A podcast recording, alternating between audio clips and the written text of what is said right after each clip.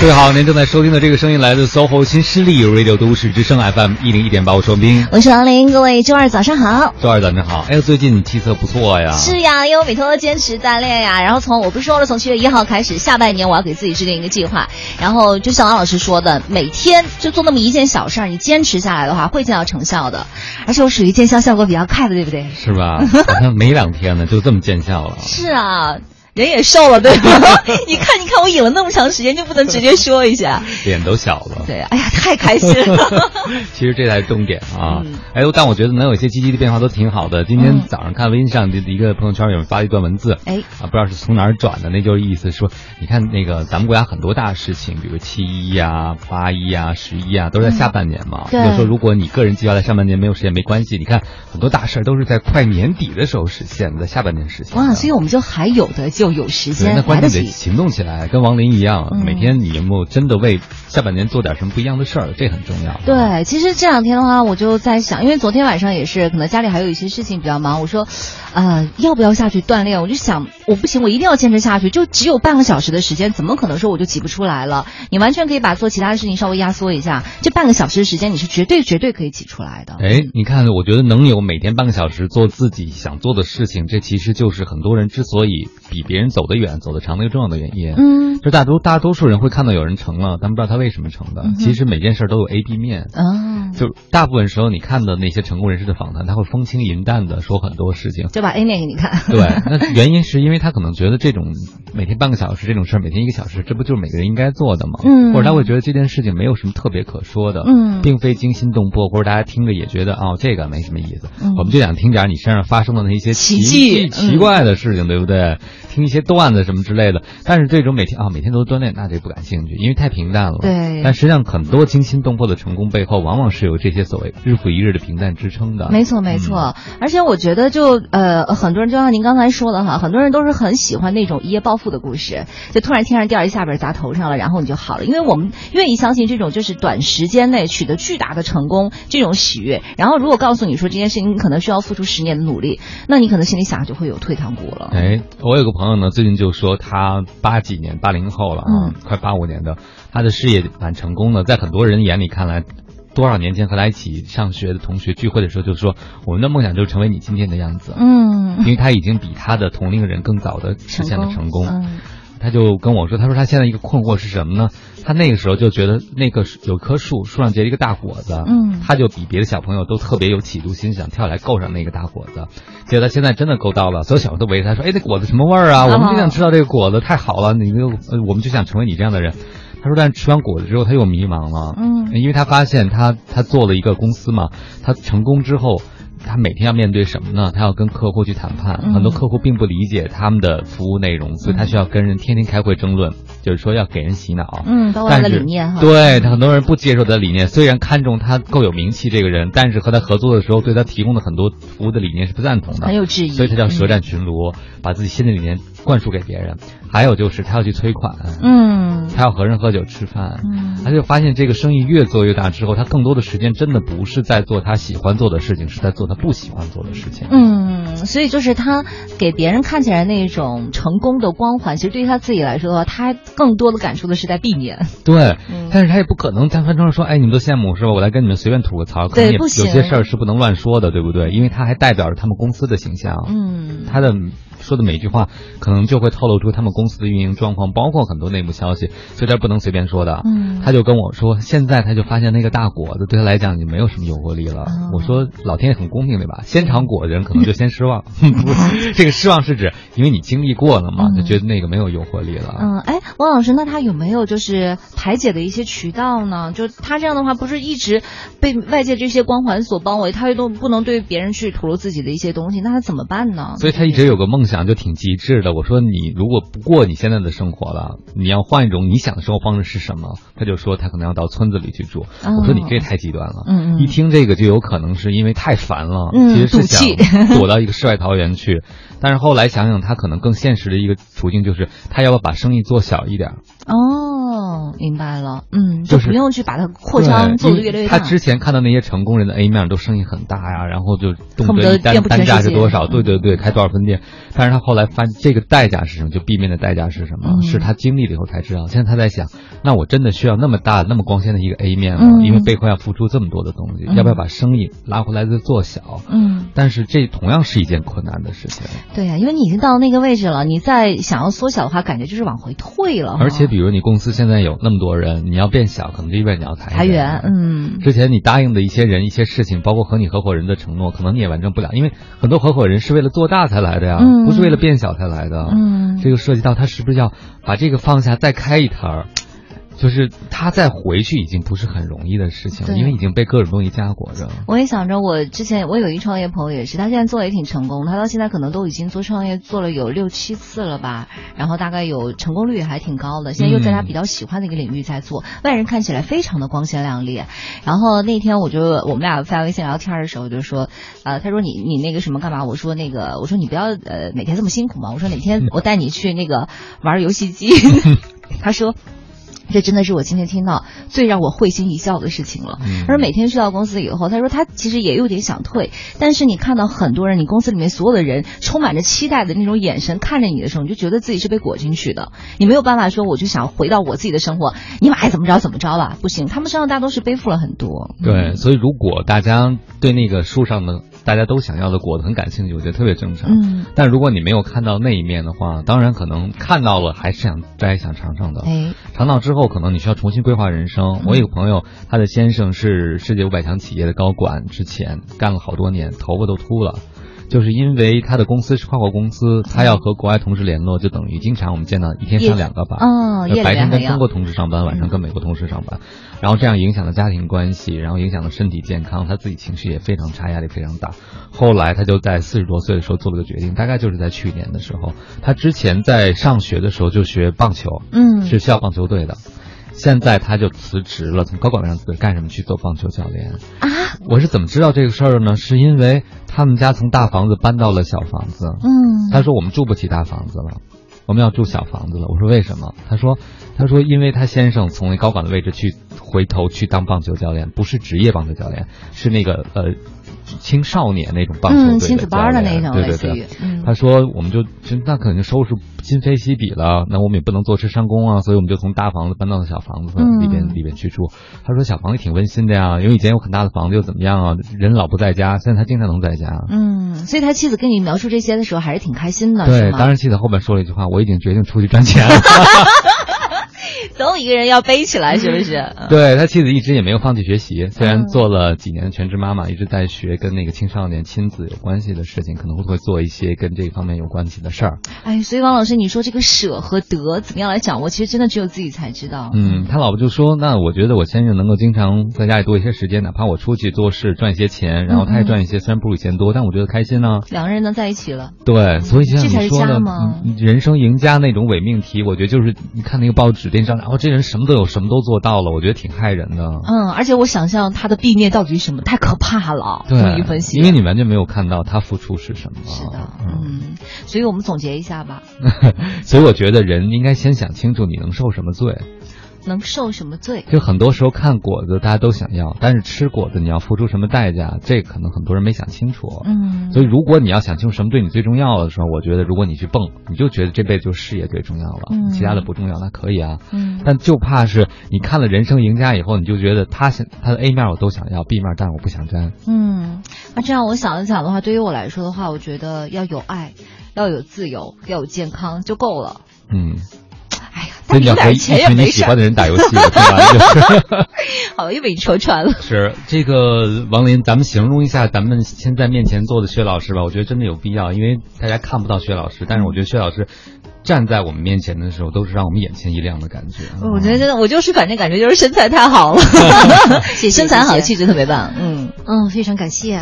呃，薛老师给我的第一印象，当时在门口，我觉得没有人会认错他。嗯，因为非常的优雅，在人群中很出挑，就你一下子能够从旁人中分辨出来。对，嗯嗯。所以我们今天非常高兴，我们今天主要也是来聊一下这个关于美的这样的一个话题哈。虽然说是一个创业的故事，然后其实也是跟美相关的。对，因为薛老师创。这个夜也是和美在一起的。嗯嗯，来来介绍一下您吧，您自己来介绍一下您。好，嗯啊、我名字大家都知道了，谢瑞霞。那个我是九四年的时候把那个芬兰的一个品牌叫玛利亚古奇带到中国，那么到现在的话呢，在中国已经有二十多年的这样的一个历史。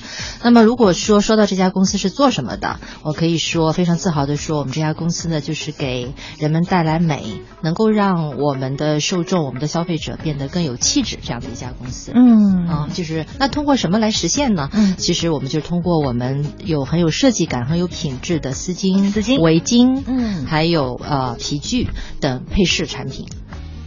这主要是配饰哈，对，这主要是针对女性消费者的吗？是的，哦呃，也有男士的产品，因为有领带，嗯还有那个男士的皮具和皮带，嗯等等，都是配饰类的产品。也就是说，我们会把我们所有的精力呢，都会集中在配饰、配件，这样能够提升人的一个气质和嗯品味。哎呀，薛老师，我觉得您自己可以当品牌代言人了啊，嗯因为我觉得是不是？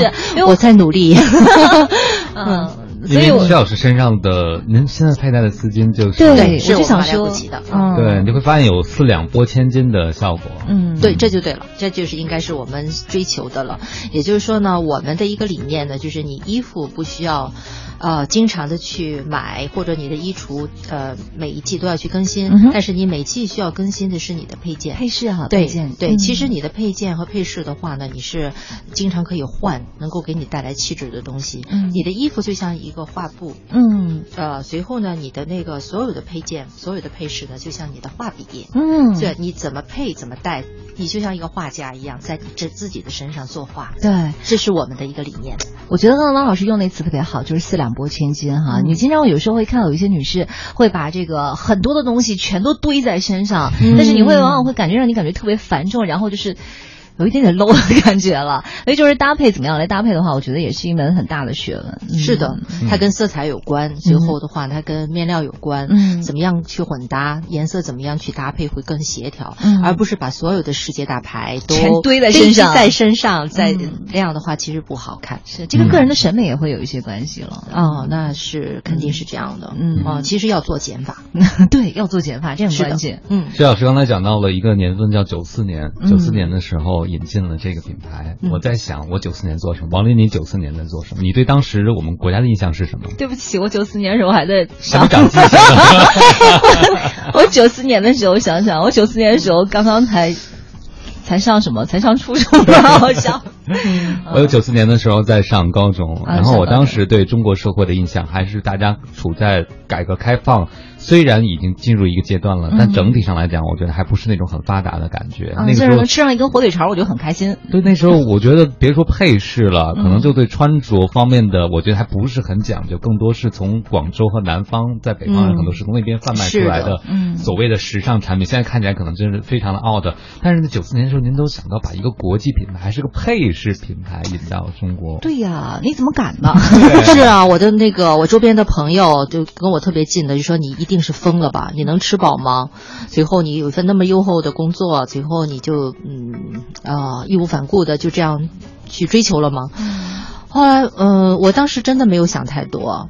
随后嗯，因为我觉得。当时下海的时候，我还不会游泳的感觉，随后是在海里面学会了怎么游泳，所以这个过程很刺激，也很好玩，嗯、是这样过来的。嗯所以的确是当时的国情，你刚才是说那个当时那个国情对吧？那个国情的话呢，我现在还记忆犹新，就是嗯。大家穿西装的时候，呃，男人穿西装的时候有可能会配一双很土很土的鞋，随后的话呢，那个袖子上面还有一个标，嗯。随后那个标会放在袖子上面不肯拆掉，嗯。随后戴那个太阳镜的时候，上面也有一个标，嗯。也不肯拆掉，虽然很很很挡视线，嗯。所以总之呢，就当时的情况是比较畸形的，大家根本想不到会去用一件配饰。但是我是一个很相信直觉的人，我觉得那个你直觉上。你觉得有信心去做好这件事情，可能就一定会成了。嗯我当时可能没有那么多的，就是，呃，计划呀、推测啊、预测啊、呃，估计啊、看形势啊，或者说经济走势啊、消费习惯啊、呃，各个国家的文化差异啊等等，这些对我来说 都没有好像我都没有考虑过哎。现在回头一看，我觉得好可怕。对，像您说我竟然走过那些很多因来了素恰恰是现在创业者在分析成功的时候要提到的因素，您有没有想过？没有，随后我就说真的不会游泳的时候就跳到海里了。好了，感谢大家收听我们这一期节目。哎，我想问一下薛老师，您在九四年的时候，在别人眼中是什么样子？那时候您是已经开始就是特别爱美、很追求美，或者您对美的这感觉跟旁边的人都不太一样吗？对，是这样的。我有一个非常好的朋友，他现在在加拿大。嗯他说我还记得你当时，呃，穿了一双丝袜，随后把丝巾。啊、裹在外面当裙子，他就说，我那时候特别怕风吹起来的时候，你就像梦露的那方张那张照片。他经常不断的在跟我呃提提这个故事，我觉得那个呃的确是我我一直好像就很喜欢美，嗯所以呢，就是觉得做这件事情的话，就是我应该做的事情，好像，嗯。所以就没有想那么多了。嗯我我我这人可能还是一个比较感性的人吧。嗯，很嗯。随性，然后对美的感觉会有自己的这样的一种看法，不会受当时的大环境所左右。嗯，是的，嗯，但是您毕竟做的是商业，对不对？嗯您对美有很好的直觉，甚至可能很超前、很前卫、很新锐，但是还要让市场接受您。当大家开始还戴着那个袖标的西服的时候，戴眼镜还有 logo 的时候，嗯那您是怎么打动别人的？我觉得这个其实更难的。您可以按直觉自己生活没有问题，嗯您可以成为人群中的一朵奇葩，但是您还要您让您的美的理念影响别人。哎，你说太对。了。其实当时就是我，嗯，挺，呃，觉得很艰难的地方，就觉得很有挑战的地方。当时我们做了很多的那个推广，呃，随后，嗯，我记得我会带着我的那个。呃，助手还有几个办公室的同事吧，会到各种的场所，什么俱乐部啊，什么，呃呃，什么会所啊等等，或者说甚至进到公司啊，去跟嗯别人讲怎么搭配色彩，嗯资金怎么配衣服，随后呢，告诉嗯大家一些基本的理念嗯等等，我们就开一些小的沙龙啊，嗯小的讲座啊等等，就告诉大家怎么去扮靓。我觉得扮靓这个概念对大家来说好像是是一个特别不熟悉的一个东西，嗯但是大家很渴望知道它。嗯啊，所以呢，我觉得从这儿开始。另外的话呢，我们也是在，呃，当时很多的时尚杂志上面，很多的媒体上面去讲，告知一些女性朋友，啊，怎么去做一些服装的搭配，就是逐步逐步的，呃，这样聚集了一些很喜欢这个品牌的粉丝，嗯这样逐步逐步就把这个品牌做起来了。嗯当一开始，当然你来讲，就说怎么能够拓展这个市场的话呢？当然一这刚才我讲的这些是应该是一个推广的过程啦。当时也没有微信哈，嗯 当时 也没有微博，朋友圈没有微博也没有朋友圈。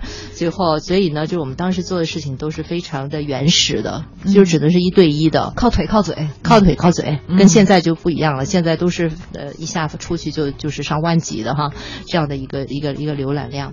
嗯，我记得那个我们一开始做的时候，就是最老牌的三呃北京三家商场，赛特、燕莎和国贸，最后我们就嗯把这三家商场先占领了，嗯最后就逐步逐步的这个业务就逐步逐步的上来。这样的一个过程，当然一开始也是很难的。我也一嗯，等于是我也不懂商业，嗯对吧？我之前是是学的那个英美文学，嗯呃，这个商业对我来说简直是太神奇的一件事情了。嗯，那你怎么去跟别人谈呢？我不知道啊，随后那些我记得，嗯，赛特那个小业务员，嗯，我还记得非常非常的年轻，那时候可能也就二十岁左右，随后就嗯，因为开商场的他们都是朝南坐的，上海人叫朝南坐的，就是他是、都是他是爷对吧？你得求着他，最后。最后就教育我就应该怎么上货啊，怎么样嗯怎么样啊，那我就在那听着，哦，我觉得那个好受好受打击啊，我怎么觉得什么都不懂啊？最后嗯就就被一个普通的业务员这样去去教训啊，嗯。觉得。呃，是很有很有挫折感，但是逐步逐步的这个业务竟然起来了，嗯。哦、我我也也许是运气比较好你。看，薛老师一直在说，竟然奇迹般的，我也不知道，我一直很谦虚。然后薛老师说前面开始创业不容易的时候，说说都什么刺激好玩，你发现没？对，其实我觉得你骨子里面是一个很喜欢这种冒险，很喜欢去啊迎难而上的一个人。嗯，对了，嗯嗯，我我其实是一个充满好奇心的人，嗯我觉得好奇宝宝嗯对，我想知道就是这个这个事情会怎么样，我会我会去看看很多的这个书，还有就是很多的现在创新的这些行业，他们都在做什么？就是我永远会有很多的好奇心，想知道这个世界在发生什么。嗯我觉得这一点的话呢，可能是我最好的一个启蒙老师，一直到现在你还是这样对，样，一一直是这样，这是我的一个习惯，这也会促使我去学习，嗯去与时俱进吧。嗯所谓的，所以我觉得那个还是不错。我觉得我我有这个特点还是不错的。嗯，好，说到已经说了十多分钟了，我觉得我们开始的时候一直在聊徐老师的 A 面，没有发现王老师，所以稍后我们的节目当中也是多多发掘一下徐老师的 B 面。各位好，欢迎回来！您正在收听的这个声音依然来自 SOHO 新势力 Radio 都市之声 FM 一零一点八，我是明。我是王琳。首先呢，跟大家来说一个好消息哈，我们都市之声呢作为中国棒球联赛的独家广播合作媒体，邀请大家一起去看中国棒球联赛。在七月九号到十号，也就是这个星期六和星期天呢，中国棒球联赛及棒球主题嘉年华会在清华大学的棒球场来举行。所以，我们都市之声呢也是邀请大家哈一起来看比赛。只要关注我们都市之声官方微信，点击任意门棒球嘉年华就可以报名抢票了。各位呢也可以直接到我们的微信公众号上面去报名，了解一下具体的参与方式。好了，我们继续的回到节目当中来。此刻呢，陪伴我们坐在直播间的依然是我们玛利亚古奇中国区总裁薛瑞霞薛女士，薛女士您好。白雪老师啊，刚才您说到了，您之前是居然是学这个英美文学的，是吗？是啊，嗯。嗯，然后您后来毕业以后做的第一份工作是，啊、我在丝绸进出口中国丝绸进出口总公司啊、嗯当时呢，我是在一个总裁办里面给嗯为总裁服务，做各种的服务，比方说翻译啊，组织一些啊、涉外的一些活动啊，跟国际组织的联络啊，主呃就嗯协调一些出国的展览啊等等这些工作。听完您说的您的工作，我就在想，我想着当时您穿的美美的，然后和您打交道的人都是相对来说层级比较高的人，素质也是比较高的。但后来呢，您开始和进货员打交道，对吧？然后您做生意的时候和三教九流各种人打交道，我觉得这个落差好大啊！对，让这么呃，我们都感觉您蛮傲骄傲的，应该是内心骄傲的人。嗯那然后从那样一个总裁办公室走到了街头，走到了商场里去和上货、进货员或者各种人打交道，您是怎么做这样一个决定？怎么适应这个角色的转换的呢？嗯，一开始的确是挺不适应的，就像你说的，我原先在，啊、总裁办的时候进出，我们公司有奔驰接送，我可能都不需要考虑我应该去什么地方采取什么交通工具。随后，我现在当时，哦、自己下海之后呢，要面对的送货的问题，嗯还要去啊、打理很多银行的事情，啊、总之什么事情好像都是我一个人，就是亲力亲为最后都是亲力亲为的。除了那个，哦，我是觉得什么事情都是需要我自己去做的，这个落差的确是挺大的，而且的啊、就像你刚才说的，打交道的人的。呃，素质层次什么样都有完全是不一样的。嗯。我我当时服务的是是公司的总裁啊，随后的话出国的话是代表一个公司，随后面对的那些人呢都是应该是呃嗯，比方说是呃国际丝绸协会的一些官员啊，或者是欧洲的一些丝绸商啊，或者说是啊、等等，都是一些老板级人物、嗯。啊，嗯啊、随后呢，突然就是这个落差呢，就是需要我去面对的，这是一个现实，就是我要把生意去搞定啊。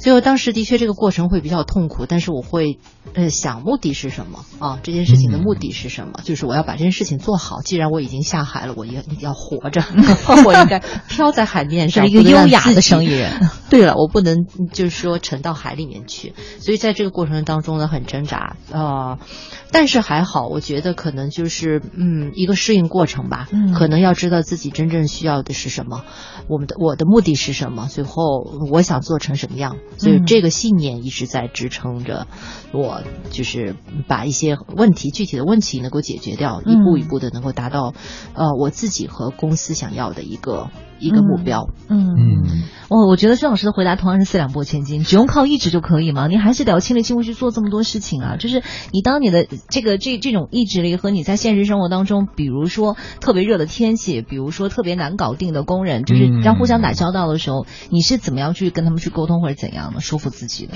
嗯，嗯，其实你刚才的问题啊，那个呃，让我想起我刚读了一本书，它就是说那个呃企业家的呃就是什么造就一个企业家的。嗯随后呢，他讲一个企业家里面呢会有三种素质，一种素质呢就是企业家素质，他会看到今后的机会、方向以及发展；第二种素质的话呢，他就是一个呃经理人，他会把这个事情管得井井有条。哎，随后第三点的话呢，他是一个具体的呃技术执行员，他会做一些具体的事情。嗯嗯三个层面，嗯，要从三个层面。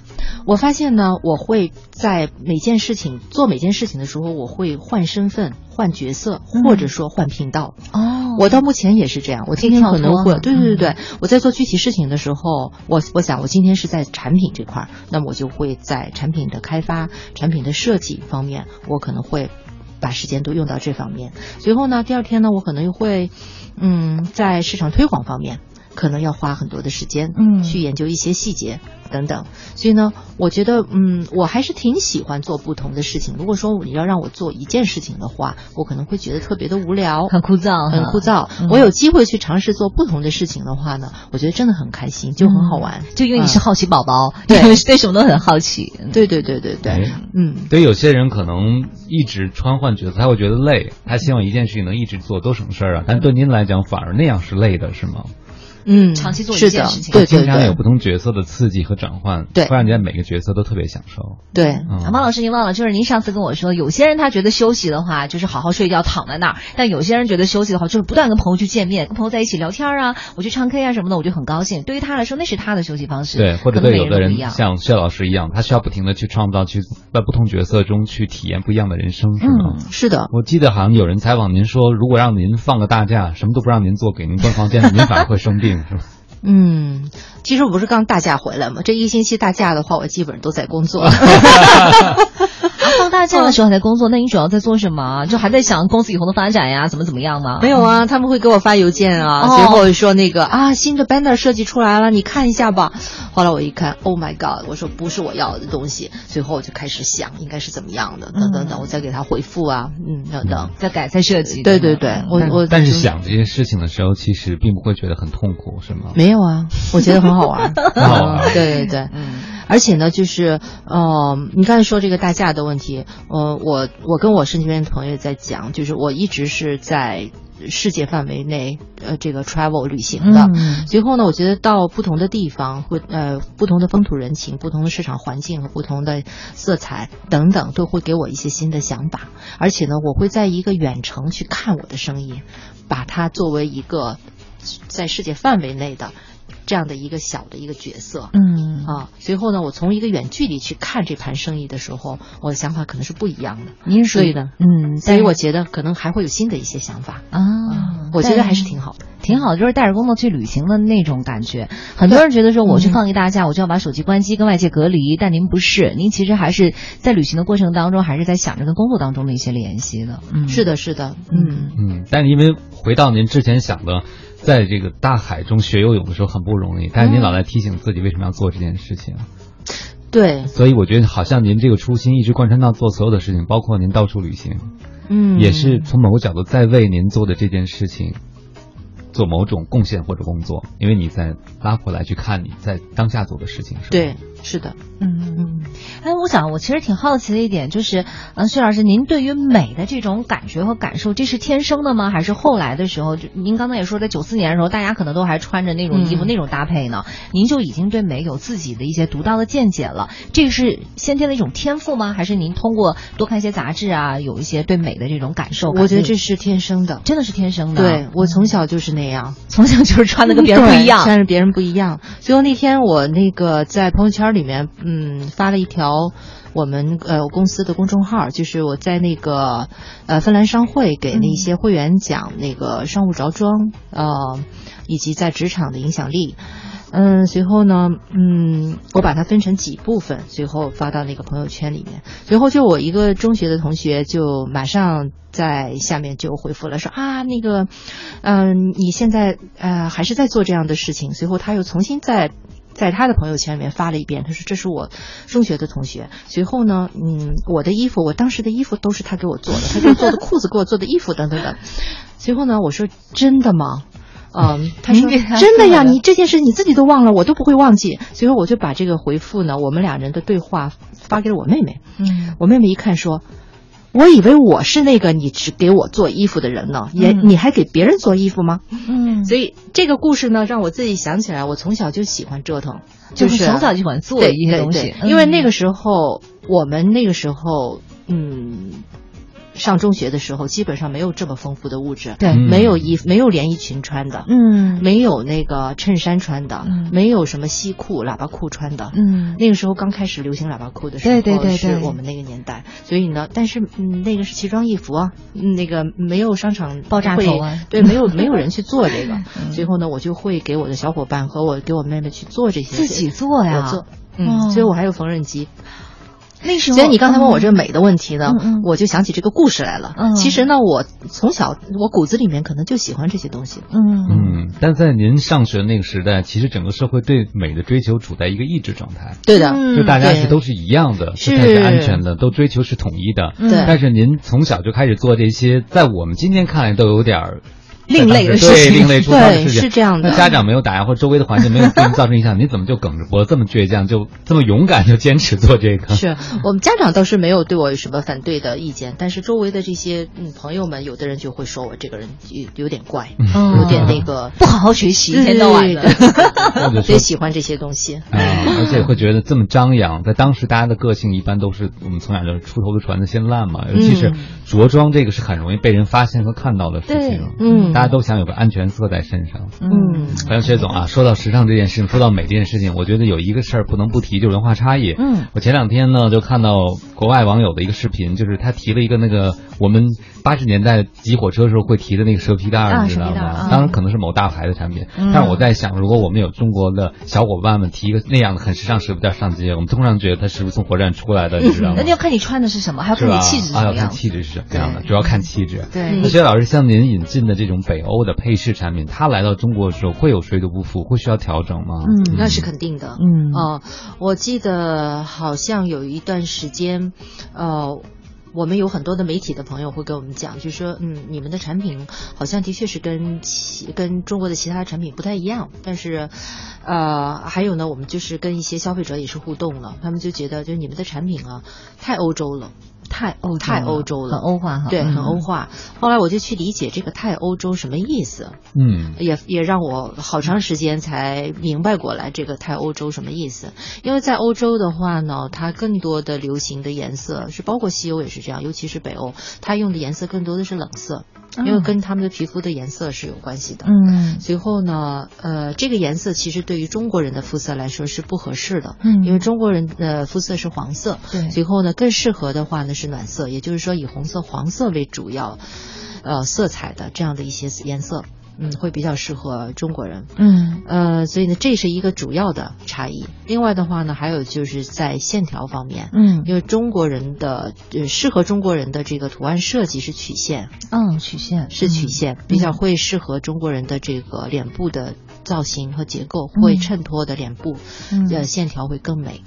但是呢，就是欧洲人，因为他本身的轮廓已经非常的凹凸，很立体了，他不需要曲线，他需要的是直线，嗯而且是尤其是北欧的话呢，他们流行的就是直线。嗯你看那个最最呃家喻户晓的北欧牌子就是宜家了。你走进宜家的话，所有的腿儿还有所有的那些呃设计都是直条的，对不对？嗯很少有弯曲的。嗯啊，这两年可能是因为中国的这个消费者的一些喜好，他们也调整了一些稍微接点地气儿对嗯对，接点地气儿了。随后有些有些腿儿开始弯了哈，嗯像像那个 法国凡尔赛的那个那个腿儿一样的也开始弯了。嗯但是一个地区的话呢，它还是有一个地区的这个文化，所以呢，就是我们这个调整期还是蛮长的。我一开始的时候并不知道这些，就像我刚才跟大家说的，我跳到海里面的时候我还不会游泳，嗯那么在这个过程当中呢，我一点一点发现的这个游泳的技巧，呃，其中之一呢就是要发现消费者的这个需求的不一样。嗯你不是说舶来的东西就可以拿来给中国用用的啊。那么在这个过程当中呢，我做了很多的改变，那么跟芬兰的设计师做了很多的沟通，哪些颜色更适合中国等等。我记得得有一次我去芬兰开会，呃。刚下飞机，他们就叫我到办公室，非常严肃的跟我说：“你看看这一季的设计已经发生了这么多的变化，难道你疯了吗？”我一看，的确是我把样品全部放在摊上桌上的话，基本上都是粉红色、玫红色、呃玫粉色等等各种的跟红相关的颜色。最后那个嗯，我们芬兰的那些设计人员以及设计总监就对着我说：“你还想不想过了？全是这种颜色。”我说不怕呀，这种颜色才是中国人喜欢的。完了，接下来的那一季我们就大卖。哦，对，在此之前我是对设计不不发声音的。你你给我什么我就卖什么，你给我什么我就卖什么。后来我发现这个不对。嗯，现在的话，现在的呃。生意策略，或者说是你要是做好一个商业的一个一个经营和策略的话，你先要了解消费者需求，对不对？对。我们讲的是这个，就我们讲的市场需求、消费者需求跟消费者互动、了解等等等这些东西是现在的语言，当时并没有人说这些给我听，对不对？最后呢，我是发现你首先要做出来东西，让别人变得美，人家才会买你的东西，是啊，对吗？你如果说你给人一个东西很欧化。所以呢，这句话里面其实有很多的是褒义的成分，嗯，并不是赞美我们的啊。别人觉得你们家东西就是挺欧化的，挺好的，但不适合我，嗯嗯。所以我就看看就算了。是，而且我们很多的图案是大的构图，嗯嗯，非常简单的两个线条。中国人说你就这俩线条就卖我这么多钱，值吧？后来 我想起个大几何方块，对不住大家的。我刚才但是心里面想，就是说那个。这几条线条不是随便谁都能画出来的，就像蒙特利安的那些设计，它的那个那个线也不是随便，就是拿尺子画两下就打出来这格了，是不是？所以薛总这个做减法还是一个比较长期的过程，咱得慢慢来。没错。就从九十年代初就把那个芬兰的一个非常著名的品牌引进到了中国。对，我当时其实挺好奇的，嗯，第一个好奇您，第二也很好奇这个老外啊，他为什么就从您身上读到了什么，就放心让您把一个品牌引进当时的国内？我觉得还是一个非常有挑战性的事情。对，嗯，我发现你们特别有洞察力，的确是。对方的心理是怎么样的？是，我觉得这件事情是一个叫嗯吸引力法则。然后，也就是说呢，吸引力是双向的。啊，我认为他很有吸引力。随后的话呢，他可能也会对我有信任感。嗯嗯呃。我是觉得我很崇拜他，他是一个嗯经济学的硕士，他是读经济的，嗯，但是呢，他从小就喜欢绘画，喜欢色彩，随后呢，他就把自己的这种爱好呢变成了自己的生意，嗯，他曾经在一个大型的公司里面做采购，随后呢，他觉得这种采购呃这种大公司里面的职员生活呢非常的枯燥，随后呢，他就出来创立了自己的品牌，呃，我觉得我特别的欣赏他的是，我觉得一个。知识分子在我们当时，呃，很早的时候，中国的暴发户基本上都是没有什么文化的，就是有钱的人和有。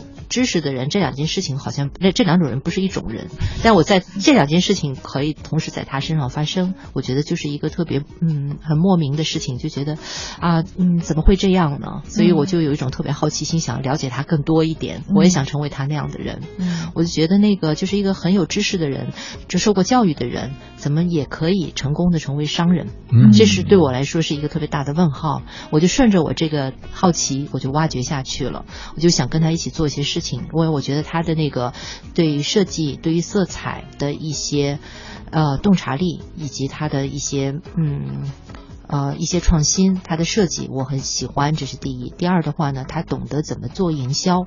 因为当时我们是怎么认识的呢？就是在一个呃联合国的国际贸易中心，帮助发展中国家开发他们的产品以及营销出口能力。因为我当时在丝绸进出口总公司工作嘛，我就会嗯帮助联合国的这个组织去组织一些第三世界的国家，包括印度，包括斯里兰卡，包括呃巴基斯坦这样的国家，包括还有呃中国。呃，把把这些国家就是做丝绸出口的企业里面的一些关键人才放到一起，我们去主主办一些举办一些 workshop，呃，一些讲座，告诉大家应该是怎么样去经营你的品牌，怎么样去找定位等等。呃，当时的话呢，我觉得他很有个人魅力，他跟我们讲营销是从最最最最简单，就说你们公司里面的文具、你的 logo 和你最简单的东西，呃，很视很视觉化的要呈现给你的客户。这个我到现在为止还想还还记得特别的清楚。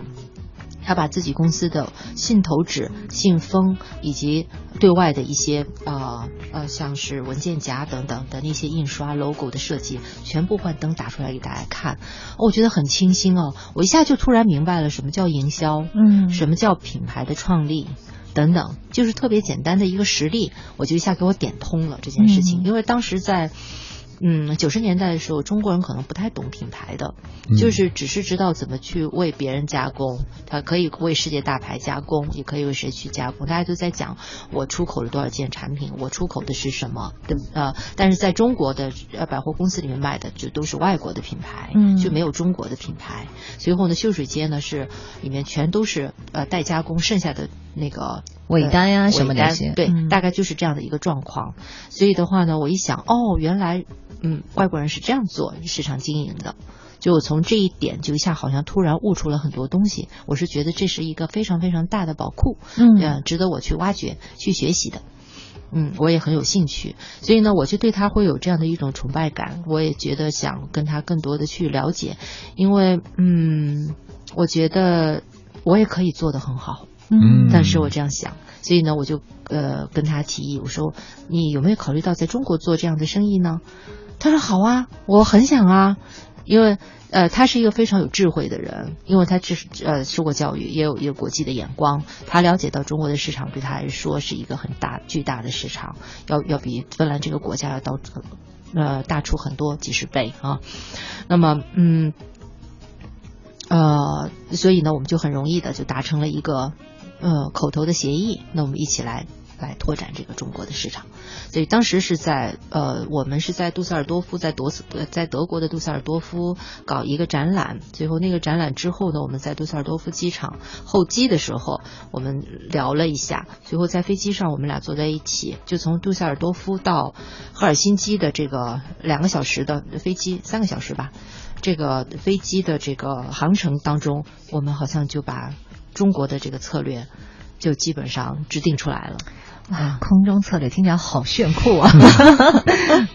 嗯，其实就很简单。像事后的话呢，我们就有一些特别就是哦技术方面的事情哎要去解决掉，怎么样一步一步的去注册公司啊？因为当时呃这样纯嗯品牌品呃纯品牌式的这样的公司在中国的创立是不允许的。嗯那我们在技术上怎么去把它变成是呃中国可以接受的？在在中国进行注册等等，所以我们也走了一段时间的这个呃弯路，也也也尝试了一些不同的一些方法，最后呢，终于我们把这个生意落地了，最后嗯就开始了中国的这个嗯。旅程。嗯，嗯，哇，听起来的话，听上去顺风顺水，是不是？但你倒过来想这件事情啊，如果我是那个创始人，嗯。我就在想，第一个，这个中国姑娘确实挺敢干的哈、嗯。挺有想法的，挺棒的，但她没有这方面的经验，对，她没有做过生意，嗯。是她有这个丝绸进出口这些经历的背景在，然后他还要开拓一个未知，可能连我自己都不太确定的一个市场。他当时为什么有这么大一个勇气？他后来有没有跟你说过？他怎么就这么相信你？因为你还讲了他很智慧，对吧？我想他一定从你身上看到了什么。对他，其实我们是在三十周年，在芬兰的一个庆典上面。今年我们要马上要做四十周年的这个庆典了，在赫尔辛基。但是三十周年的时候，他在台上就讲当时他跟我之间的一个一个经历，他为什么会选我。嗯随后，当时芬兰总统坐在下面，当时芬兰总统是一个女士，她坐在下面。随后就听她在台上面讲我们两个人为什么走到一起哈。她说：“你们知道吗？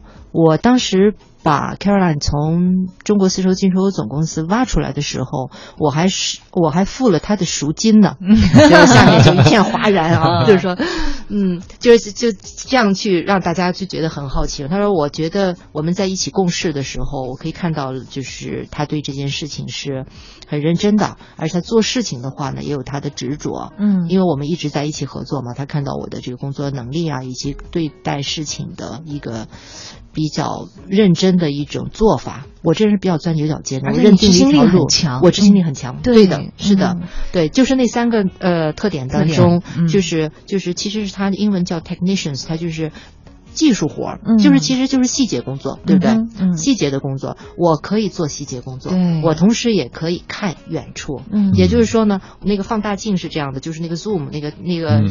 那个那个咱们那个比例啊那些东西那个对我可以随便放甚至我我随时可以调的，调焦的，这是一个焦焦距嘛，就是就像摄像头里面那个焦距。我看森林的时候，我歘，我可能就会看到一个细节。随后的话呢，我马上可以把它再放大多少倍之后，就可以看到森林。嗯，看一下全景哈，看一下全景。所以呢，就是说你树也要看到，你森林也要看到，这样的话呢，你才能把这个生意经营好。嗯，所以您是既能缝喇叭裤，又能预测下一下一个阶段喇叭裤趋势是什么？对，我觉得就是他不仅是他审美，他本来这审美又是一种天赋，关键就怕这样有就是有才的人他还去努力，就是所以就是比你去强。哎呀，真是十点十二分哈，我们也稍微休息一下，来自于周迅的一首《偶遇》送给大家。如果有什么问题的话呢，也可以通过微信跟我们我们联系，直接在微信的公众账号里搜索添加“都市之声”为好友，发送文字留言过来，我们在直播间就可以看到了。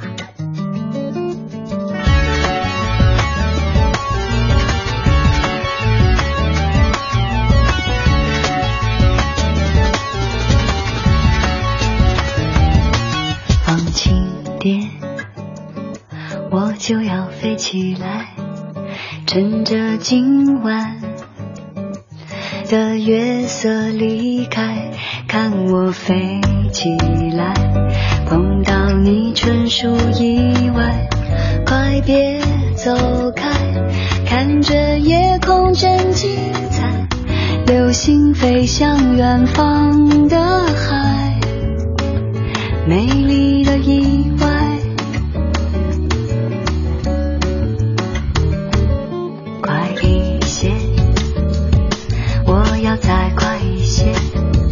穿过云朵，靠近你的视线，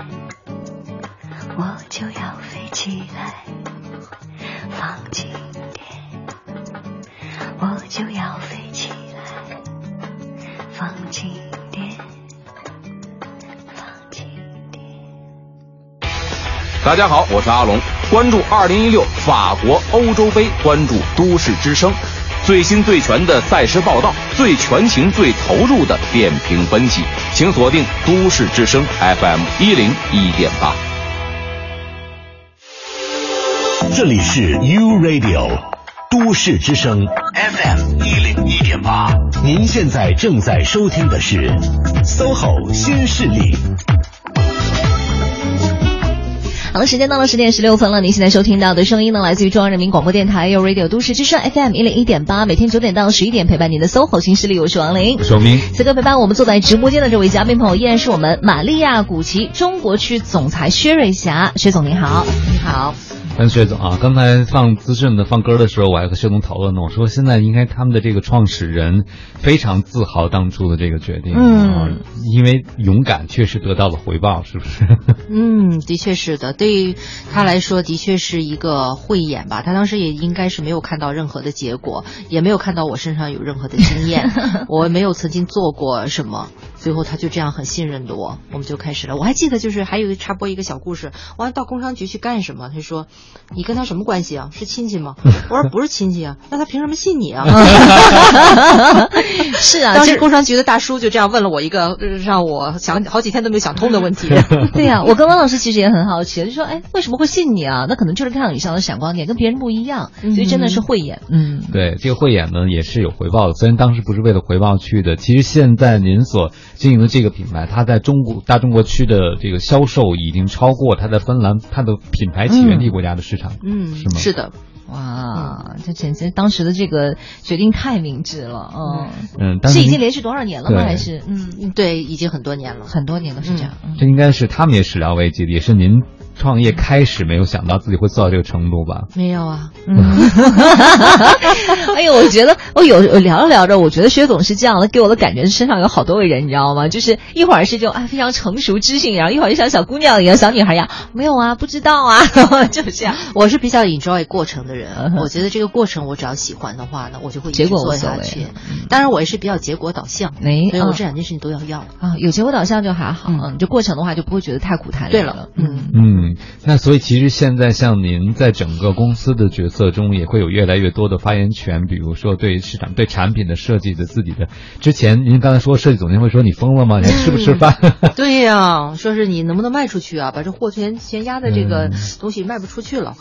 后来他他们再再也不说了 就是每年的话，比如推新品的时候，您都要参与到这个设计过程当中。那当然，嗯现在设计师为我工作。啊，哦，为您工作，是的也得到了您同行的尊重。是的，是的，设计总监每年他会来中国两次，会把那个所有的设计会跟我讨论。我告诉他这个不可以，那个可以，这个需要修改，那个怎么样？最后他们再会去按照我的意见哎重新去，他们这个设计的话是同时在芬兰和中国这样同时推出吗？还是说在芬兰是一个版本，在中国的话另外一个版本呢？嗯，其实是这样的，就是我们一个系列的设计当中，比方说一款就是这款，嗯我们会有不同的颜色。哦那么中国的颜色的话呢，就会偏暖一点。嗯哼那如果说是欧洲的颜色的话，可能就会冷一点。嗯，懂得了。嗯，所以其实，嗯，越来越多的国际化企业都开始注意到为中国市场、为中国客户专门的去设计它们的那是必须的，对不对？对，嗯我相信所有的世界一线大牌都会考虑到这个因素，都会想办法怎么样去，呃，让中国消费者受益吧。嗯，我记得有一次我在洛杉矶的那个 Rodeo Drive 上面，就是全是大牌店嘛。我记得是哪个品牌啊？呃，Ralph Lauren，我记得那年是马年，最后就是用中文写的那个是什么马马到成功啊，马年什么，嗯就是很多很多很多一线品牌会考虑中国消费者的感受。嗯，所以到了那个什么过年的时候，都会出一些比如红色系的 什么的这样的东西，会比较讨喜。对对，今天还有很多大牌都有猴子的那个对啊造型嗯造型会出现。我觉得能从代理北欧的一个品牌到开始对这个品牌有发言权，甚至能够决定一些设计。其实作为一个中国人，我觉得这是一个特别骄傲的事情，嗯，的确是的，很自豪。嗯，是这样。因为一开始只是想传达美，其实现在您在创造美，参与创造美的整个过程、全过程，对不对？是的，是的，的确挺有成就感的。嗯，你会带动你身边的呃很多的朋友还有消费者的这种审美吗？也感觉会把他们的审美提高一些吗？嗯嗯，我觉得有，因为我们经常也会办一些讲座，会也会走进企业做一些课程，就教大家怎么穿搭。嗯嗯啊、我觉得这个是对于消费者来说是一个非常重要的。嗯，一个美学的这样一个美学的东西，嗯这是我们提呃提供的一个额外的一个附加值。嗯我们也希望就是我们的产品和我们的理念能够带来、带给消费者更多的一些品味和嗯一些审美的一些技巧吧。哎哎，我们稍微看一下大家留言哈。刚才有一位小朋友说他是这个九零后，说他感觉佩戴丝巾好像是成熟的大姐姐才会做的事情，就是他自己觉得好像我没有什么必要去佩戴这个丝巾。你怎么看这个问题啊？嗯，其实丝巾的话呢分两种，一种的话呢比较正式一点的，呃，它会是方巾，嗯啊，方巾会是真丝的，会有一些光泽，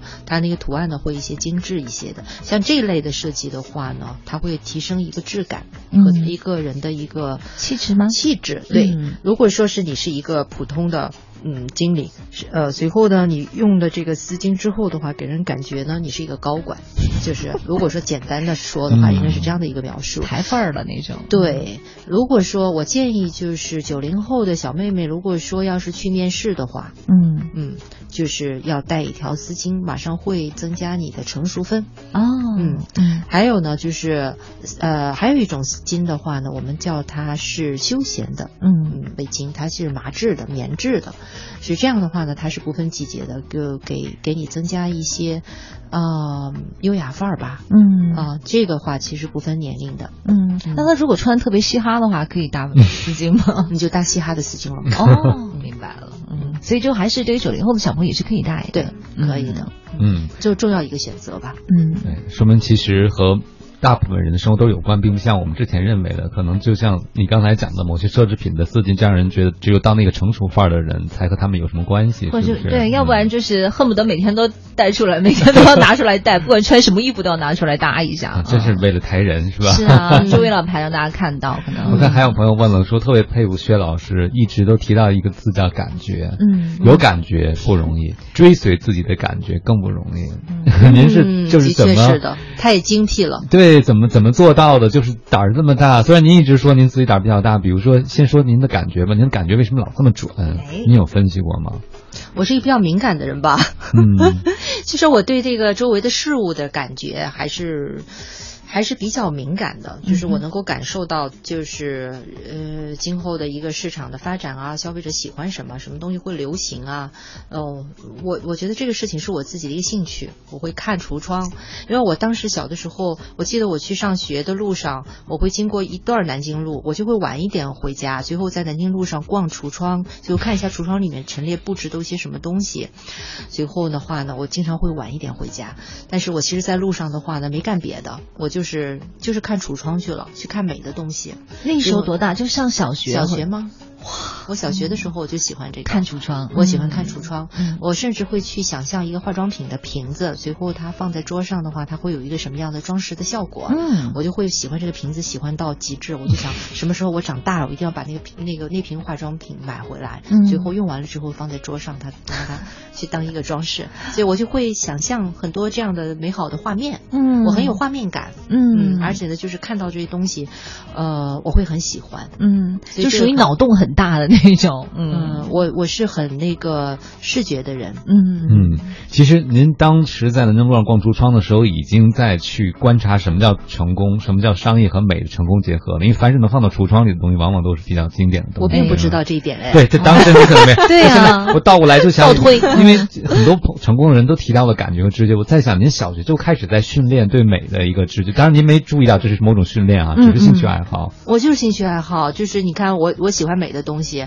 我喜欢那个最流行的东西，还要把周围的小朋友的衣服我帮人家做了，啊、还有我妹妹的裙子我帮她做了，最后这些呢都是我喜欢就是做的事情，是把把把那个别人的呃外观变得更美，好像这是是我的一种一种兴趣。嗯嗯美的化身和美的使者我好像我就喜欢做这事情。就您带着带着使命来的，就是让身边的人和物都变得更美。嗯嗯。有观察橱窗的学习，还有给小伙伴做衣服的经验，也证明了很多正面反馈，就是大家会告诉你说，哎，你给我做的衣服就是挺好，就是挺特别的。嗯，是是是，你看那个我我其实真的很视觉。小的时候，我记得在中学的时候，我喜欢组织一些活动，哎，就是大型的表演，会经常有些竞赛嘛，我就特别想去赢。我们经常是赢赢，呃，就是基本上每次的大赛，就是那种演演表演比赛，我们都是获奖的。有一次我记得我领着班级里面的小伙伴跳一个叫荷花舞的，是在人家专业团队去学，学来以后我们借人家的衣服，全场就很轰动。嗯最后当时的话，我觉得我们耳朵上空空的，我们也没有耳朵洞。怎么办呢随后那怎么办呢？就是应该要美美的啊，就那种就是中国的淑女嘛，荷花嘛，是不是？那我们也也没有任何的装饰，怎么办呢？也没有钱去买。那时候我就突然看到那个街边上有一个卖江米糖的，随后江米糖是彩色的，就是画的画的很好看的，就是呃，是是吃的那个吃的焦米嗯糖，就是嗯米糖，嗯嗯但是它会把上面颜色会涂的红红绿绿的，很漂亮。嗯随后呢，我就灵机一动，我说来十个，因为我们这个组里面是十个女孩儿，来十对儿。随后呢，我就把那个线穿在上面，挂在所有的小女孩儿的耳朵上，就是等我们漂漂亮亮的耳环就好了，就出来了。嗯随后我是很视觉的，我会把这些东西会有一些联想，嗯这样这样的话，我们便宜的耳环就诞生了。哎，好棒啊！嗯我怎么没有遇到这样的同学呢？我的同学都带着我去吃火腿肠儿之类的。带着你把姜米糖都吃了，没想到还可以挂到耳朵上。我我们去逛橱窗都是看，哎呀，这个有火腿肠了，哎呀，那个有肉了。哎，好吧，没办法，这个就是你自己的环境造就了你的如今。嗯嗯，，所以其实薛老师从很小的时候就已经在无意识的学习了。对啊其实他每次观察橱窗的时候，也在吸收美的经验。哎而嗯而且他可能还有自己小小的预测，就是这个稍微改一改可能会更好一点。呃，对，嗯是不是你会是需要一些我会去改变想象，我会嗯我会去想象。嗯嗯，然后关键是你的这个实际动手能力又很强，你不光是想象，你可能还真的会去动手去做。是的嗯，这个就特别好你。看，很多朋友都会说，哎，比如周围有人他替别人挑衣服，别人说你眼光都这么好，你怎么不去做点跟什么设计跟啥有关的东西？嗯其实他缺什么？我发现可能就是缺行动力嘛，对，嗯是要做行动力，因为真正去做的时候和想还是很不一样的。对对，其实就差那么一点儿。没错，十点二十七分了，我们还是稍微休息一下，然后听首歌曲吧，马上回来。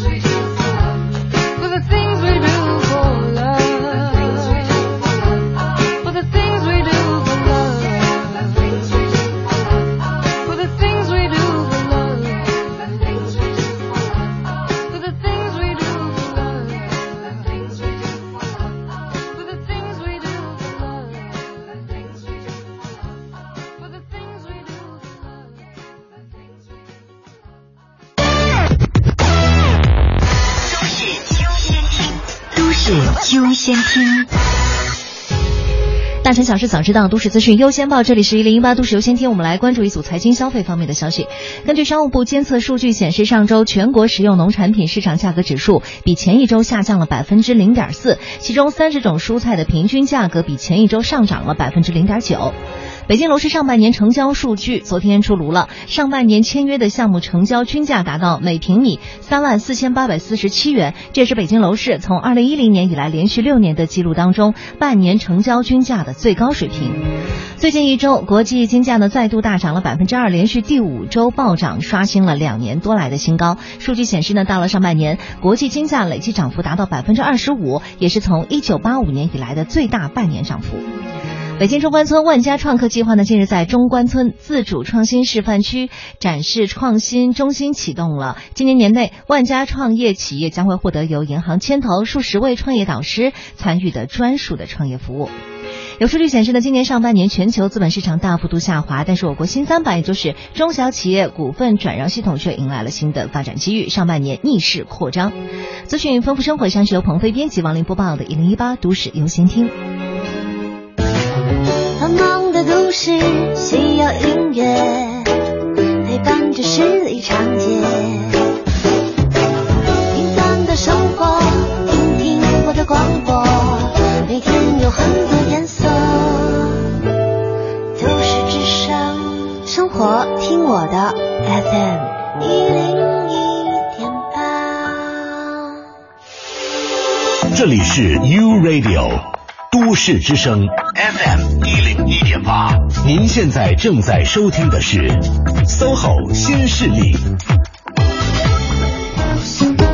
各位好，欢迎回来！您正在收听的这个声音依然来自 SOHO 新势力有 Radio 都市之声 FM 一零一点八，我说明。我是王林，此刻陪伴我们坐在直播间的嘉宾依然是我们玛利亚古奇中国区总裁薛瑞祥薛总，薛总你好。你好，欢迎薛老师，已经有人把薛老师当成人生导师了。想问一下薛老师哈，您这个从体制内九年的时间，位置也很不错的工作跳出来，现在呢，我也想从一个体制内跳出来，但是我会患得患失，想一想离开了这儿会失去什么，会怎么怎么样，就想的特别多，纠结，然后就不知道该往哪儿走了。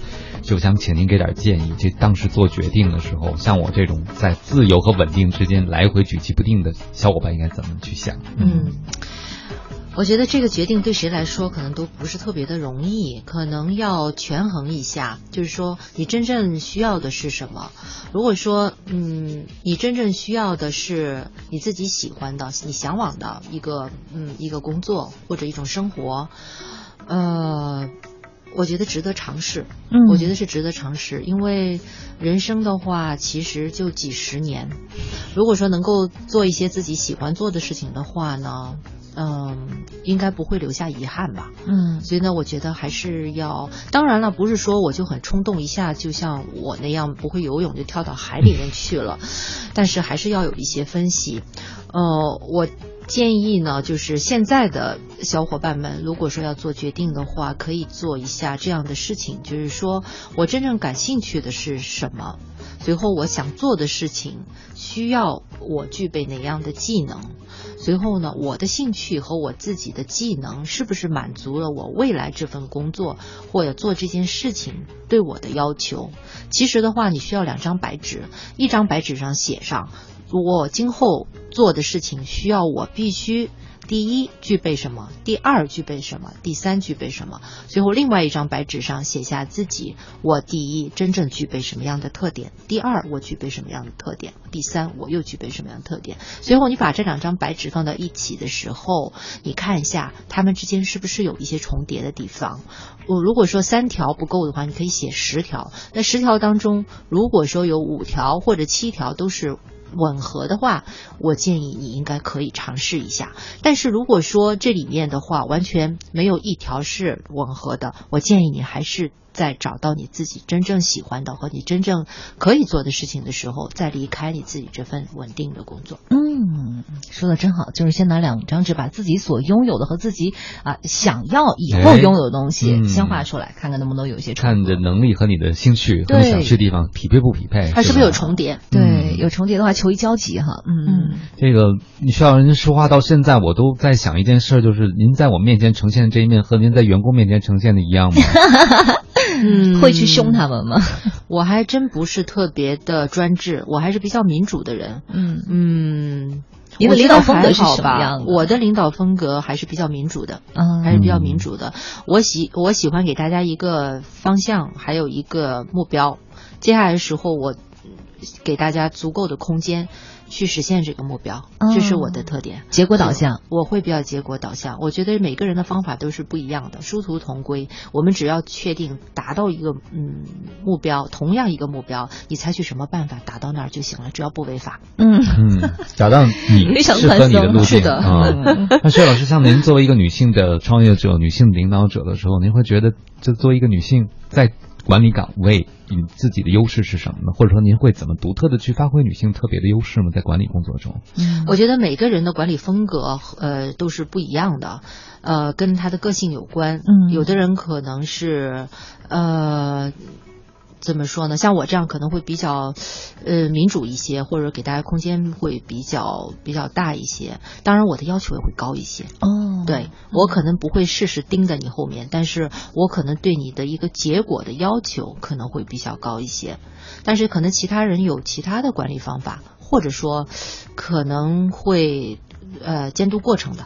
嗯也会有，嗯啊，我可能是过程嗯比较嗯比较放开放松，但是关注结果的，嗯嗯，我觉得女性在领导力方面还是很有优势的。比方说，呃，她的嗯呃同理心会比较强一些，她可以包容很多事情，可以换位思考，呃，情商可能会比较高一些。我这样感觉，我觉得领导力的核心应该是情商，嗯情商的核心应该是呃应该是爱心。嗯，但是情商不会一不小心会变成短板吗？就比如说他会感情用事啊，或者怎么样？情商里面有很多的东西，他那个感情用事的话呢，只是只是一个方面，嗯只是一个方面，感情用事不等于情商。嗯。嗯，对，那您如果作为一个比如有高同理心的人，会不会这样？就既是领导，那同时又能同理他的内在的感受，觉得他挺不容易。但是做领导可能要做一些困难的决策。我觉得真正的领导同理心都很差。说 太对了。对嗯我的理我的同理心并不是很高，尤其是在我需要目标导向、要结果的时候，我必须要遏制我的同理心。嗯，哎，好但是我觉得好像还挺痛苦的这件事情，就遏制自己的同理心。嗯对的，但是没办法，工作就是工作。对对，嗯工作就是工作。对嗯。嗯，因为领导的核心的最重要的一个能力是带着大家做事的能力，这是根本。对对对吧我是带着大家做事，随后的话呢，呃，能够能够实现我们的目标。实现目标之后的话呢，大家所有的员工能够得到他自己，呃。自己的一个利益，同时的话呢，能够发挥他自己的才干。嗯其实我是想给大家提供这样的一个平台，能够所以在去发去发挥、去施施展。啊，我明白，就是所以在您这儿哭可怜、去哭穷、去哭什么是没有什么太多作用的，是吧？就是没有，这个公司的经营的终极目的是给，呃，是给公司带来利润，嗯是给那个股东嗯带来、呃利润，对吧？当然，这个可能是一个结果，嗯并不是你追求的过程。对你追求的过程是满足消费者，嗯你要让消费者，呃，你给消费者提供利益，嗯你才能有这个存在的可能。也就是说，我们给消费者提供的这个产品要对他有用，嗯。对吗？对，要要给他能够带来利益。就比方说，我们的产品能够让他呃嗯升好几级，说的那个 难听一点，对吧？就是可以马上变成高管，从那个呃管管培生马上可以变成高管，这是一个 一个一个比较极端的一个描述哈，一个形象的一个描述。但这就是我们给呃给消费者提供的利益啊，我们能够让变得更美。嗯啊，我还告诉他怎么用，嗯啊，怎么样去能够最大化他的这个形象分，对吗？嗯我们每个人都会有自己的这个影响力，嗯。那影职场的影响力不往光在你的内在，而是你的外在会起到一个很大的辅助作用。对，很多男的可能会觉得说，哎，你花个几百万、几千块钱买条丝巾有什么用啊？又又又不能当饭吃或者怎么着？那其实我觉得对于女性来说的话，一条一个好的配饰的作用真的是有的时候你想象不到的。比如就像您刚才说的，在出一些场合的时候，可能会直接帮你抬一下范儿，然后你会自己觉得说，我因为这条丝巾的话，因为这样的一个配搭，我整个人的这个必须要保持一个很好的仪态去进行这样一些交流。有些事情可能往往就会成了。对，嗯绝对的。嗯其实拿一个最简单的例子来来说，前两天那个呃 FT 那个呃，那个那个财务呃时代呃呃 Financial Times 叫什么？嗯呃，财财财经嗯财财经时报对吧？嗯财经时报排那个有有一篇文章就讲，你看，嗯，当时里根总统多么会穿衣服，所以他的形象在美国人当中心目当中他是多么有的有有地位。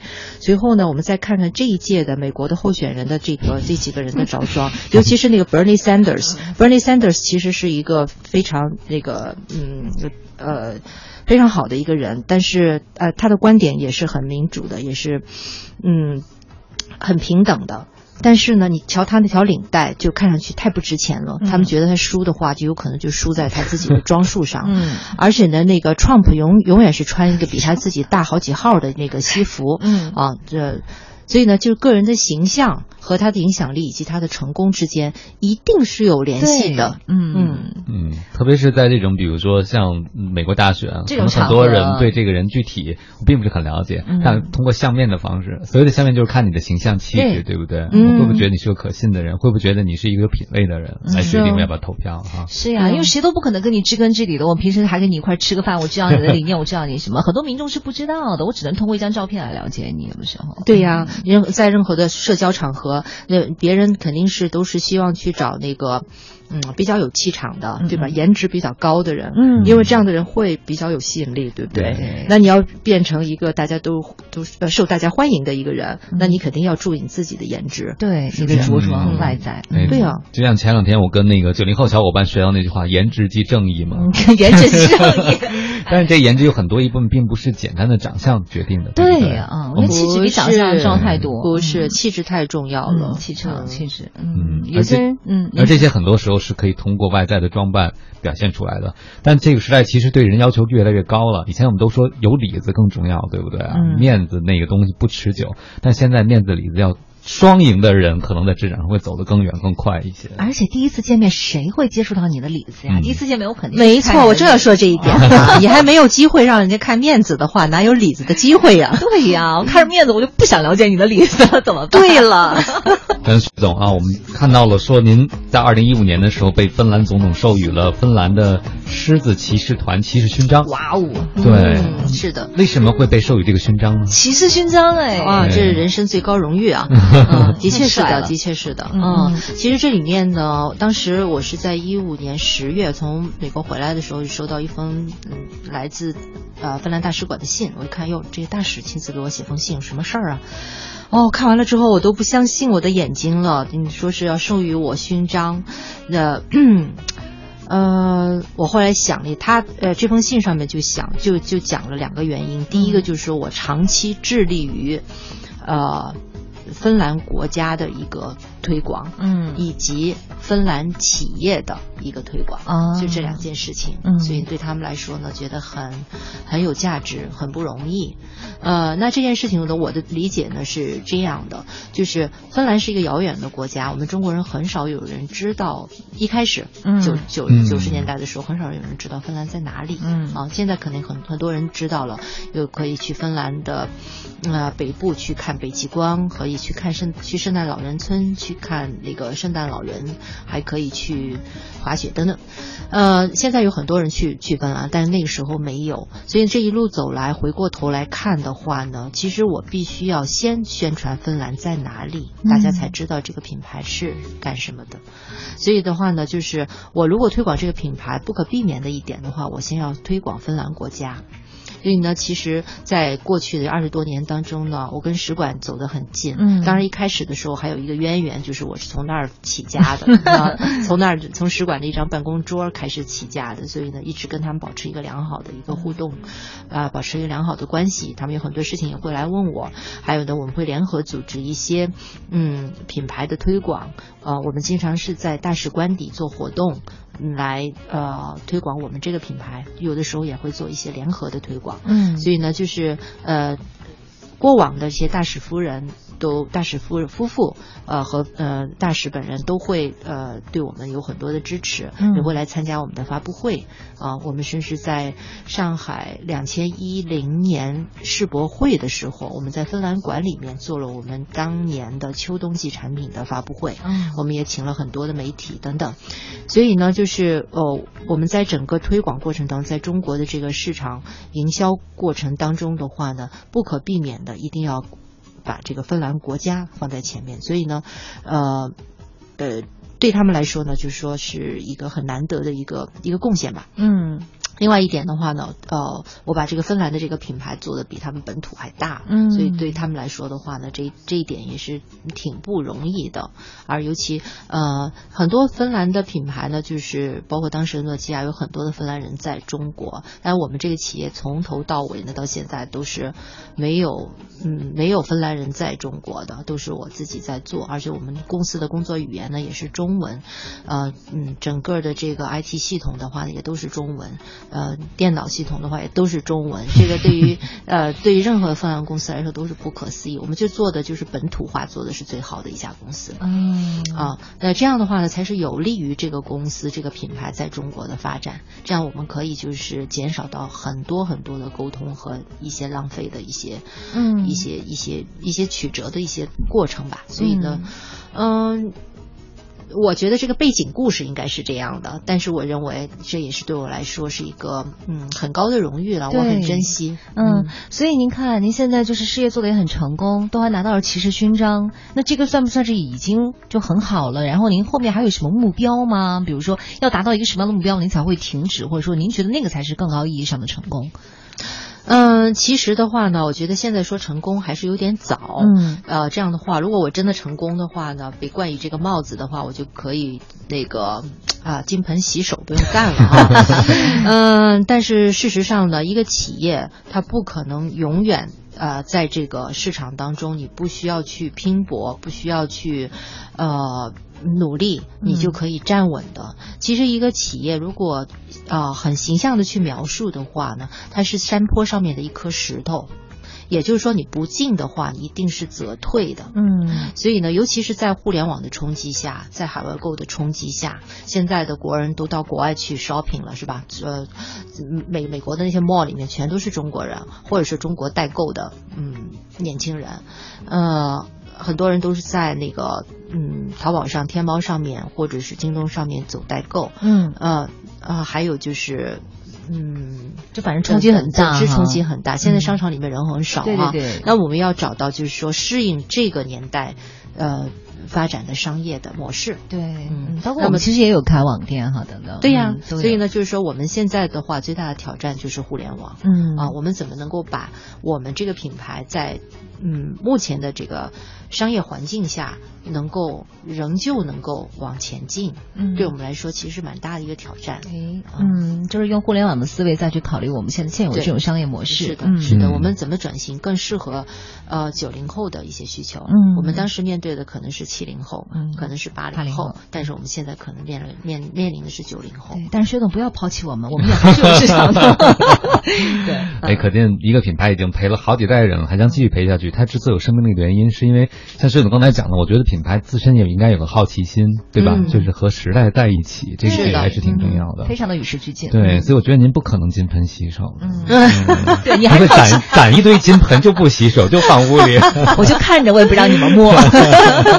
哎，我觉得薛总的内心就是因为他就是一个好奇宝宝，所以我觉得你会在这条路上不停的往下走，探索下去。对，嗯关键就像薛总自己说的，他享受过程。对啊，不觉得累嗯啊？我觉得工作其实就是一种乐趣，不停的会梦呃碰到一些新的挑战和机遇，其实也是我觉得是。你们说的太对了。其实我觉得这个过程是一个大脑肌肉的一个练习啊。哎，嗯嗯，好的。其实您不仅仅大脑肌肉在练习了，每天晚上还有去健身啊，自己身体锻炼也是一个好的习惯。对啊嗯。嗯，好了，今天非常感谢啊，薛总做客我们的直播间，给我们带来这么多美的感受、美的创造和美的传递。还学到很多人生的智慧。对呀啊我觉得真正的赢家就谢是能一直跑在路上，对，对我我来说，真正的赢家就是四两拨千斤。啊跑向火腿肠。对，十点五十五分了，在这儿感谢我呃代表我的编辑，感谢大家的收听，也再次感谢薛女士今天做客我们的直播间，谢谢您。谢谢。